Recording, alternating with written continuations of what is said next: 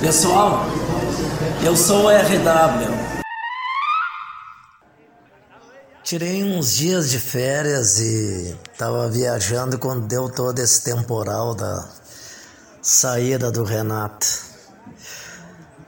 Renato fez um grande trabalho em 2016, 2017 na Copa do Brasil e na Libertadores. Para alguns ter, teria que ter saído em, em 2018. Eu acho que o, o Renato ele deveria ter saído em 2019 após aquela vitória com aquela humilhação de 5 a 0 contra o Flamengo. Ali ficou nítido que o Grêmio o Grêmio estava muito mal.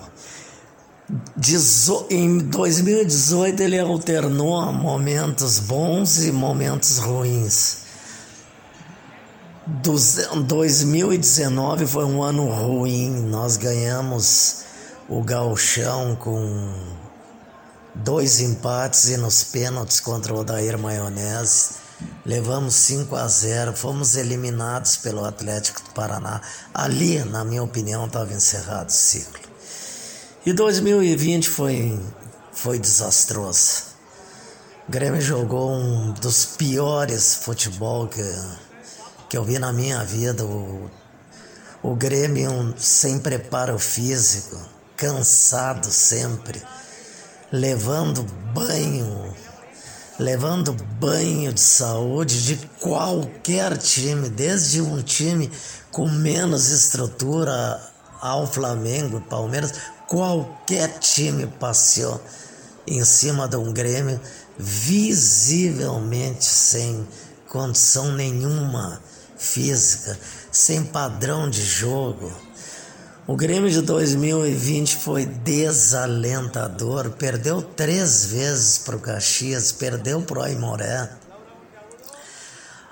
2020 foi o ano de esgotamento total do ciclo de Renato Portaluppi no Grêmio. E aí reside um erro grave do, do presidente Romildo Bolzan, que não deveria ter renovado o contrato de Renato. Agora é esperar um novo técnico e tocar a bola para frente.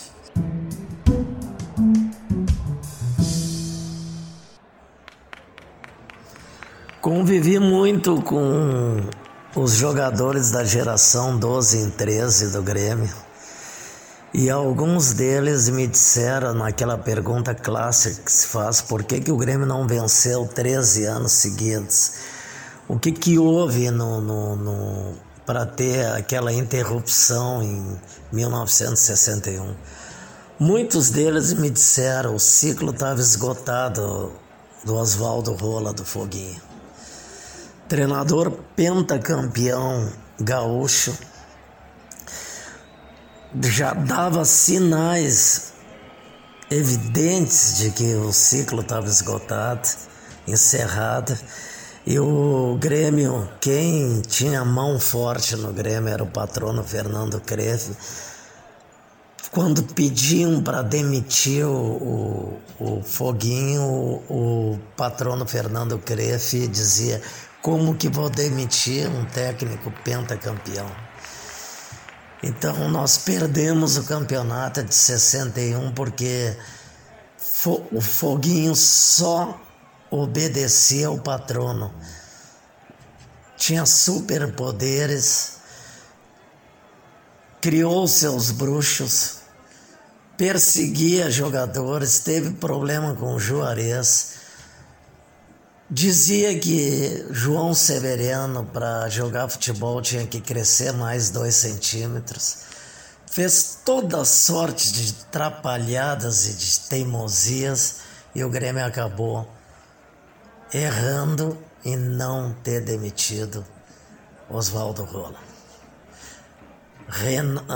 Filipão foi sábio. Filipão, quando ganhou o título, o Grêmio ganhou o título de 96, ele foi embora e disse uma frase: podem pesquisar, podem pesquisar nas bibliotecas virtuais. Não tenho que tirar mais deste time. E foi embora.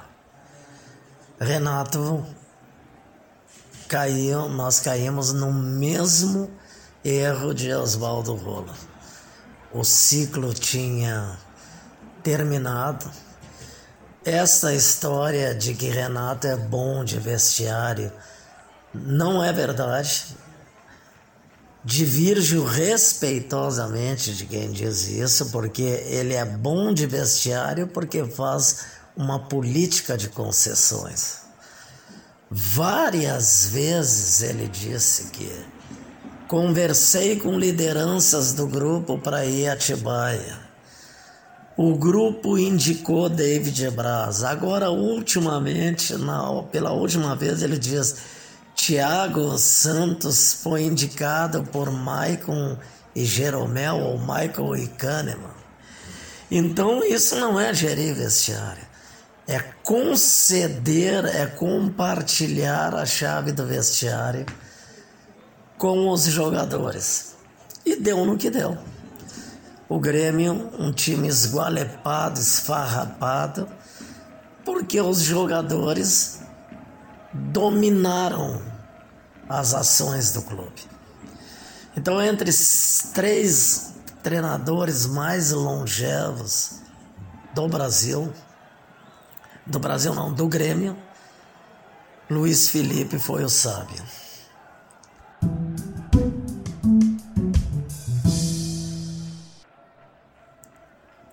Não sei se o Grêmio tivesse jogado com todos os titulares e com tesão fosse campeão brasileiro. Não sei. Talvez fosse terceiro colocado. Não sei se ganharia do, no cômputo geral do Palmeiras e do Flamengo. Ah, mas terceiro lugar ele seria.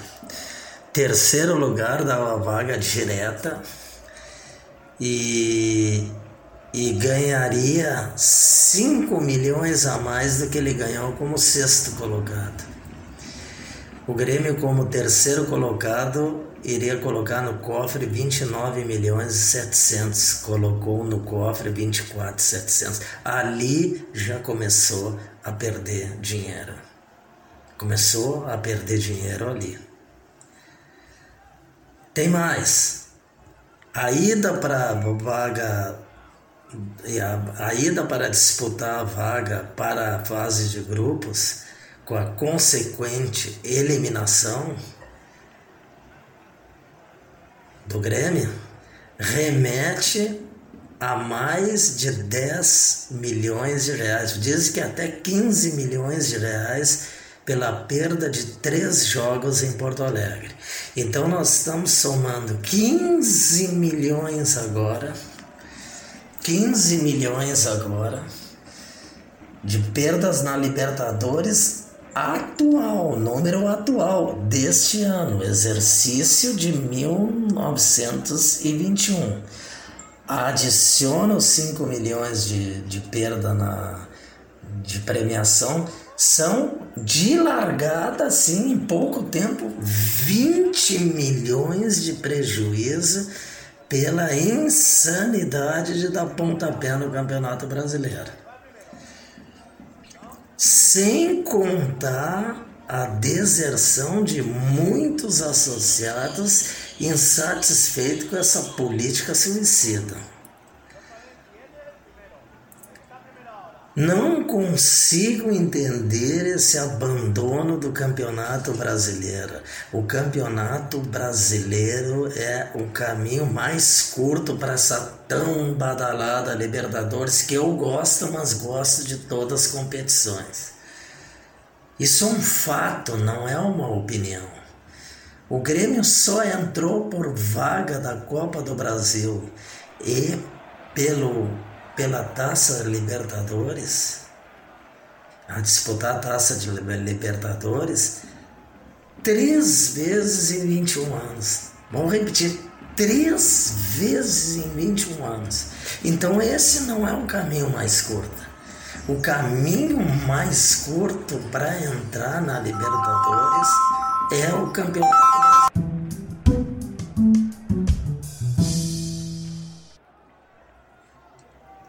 O episódio da saída do Renato escancarou uma coisa que já vinha acontecendo nas redes sociais. O processo sucessório está deflagrado no Grêmio um ano e meio antes do, da realização do pleito. Fica visível isso, a gente olha membros participantes de grupos fortes da política do Grêmio, que o Grêmio deve ter umas 50 tendências dentro do conselho, Grêmio vencedor, Grêmio unido, Grêmio desunido, uh, Grêmio campeão de tudo, Grêmio uh, acima de tudo, Grêmio, o céu é azul, é, o Grêmio tem uns subgrupos e grupos de, de, de, de apoiadores.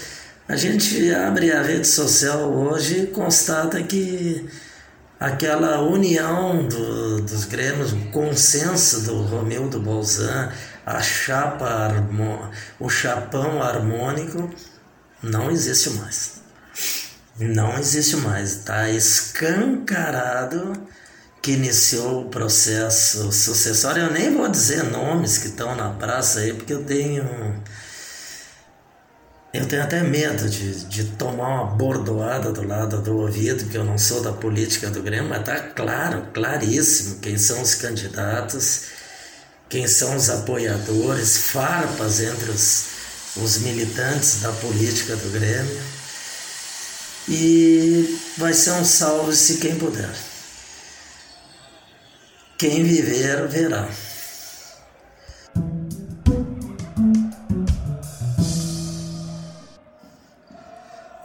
Tô, agora estou entrando no último tópico do podcast e eu coloquei o título de Renatistas versus Gremistas. Não precisa ter gritaria, ninguém está dizendo que o renatista não é gremista. O que eu estou afirmando é que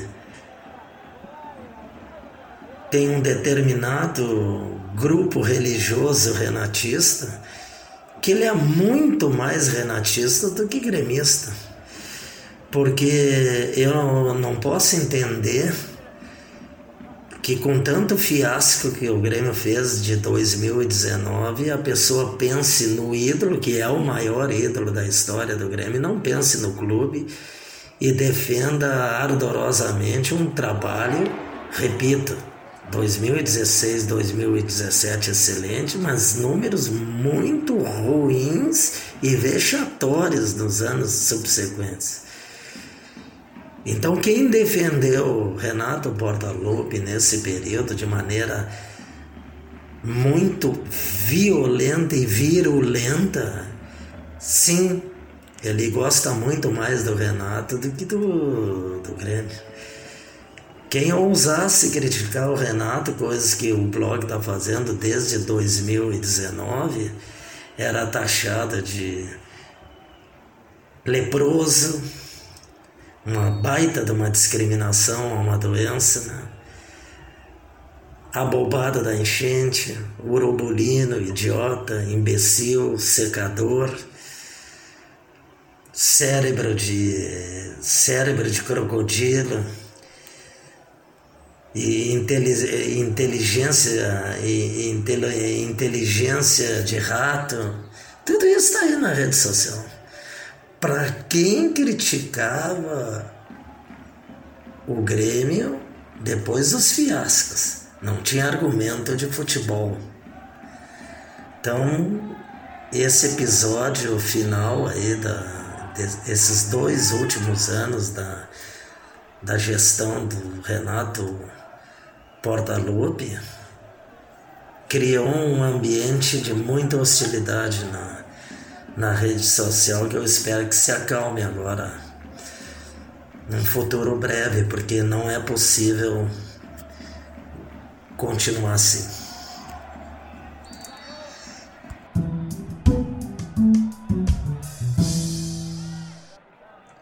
Agradecimento especial aos leitores que adquiriram produtos do Amazon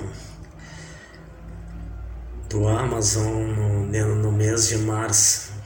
Pela primeira vez desde que colocamos anúncios, o, conseguimos encher o tanque da Ferrari com produtos adquiridos no espaço do blog.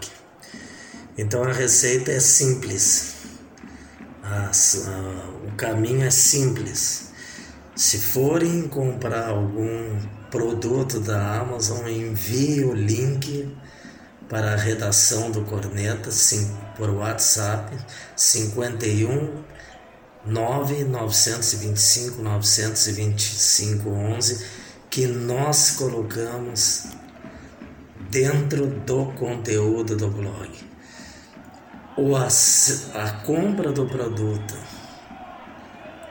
dentro do espaço do blog gera gasolina para a Ferrari. Sobre o time da IVE, mês de abril, o time da IVE estará de novo nas bancas dos principais jornais de Porto Alegre. A Engano já está aquecendo as turbinas para lançar os eleitos do grande scratch da IVE na sua nona edição. Você acabou de ouvir o podcast Corneta do RW com Ricardo Wortmann.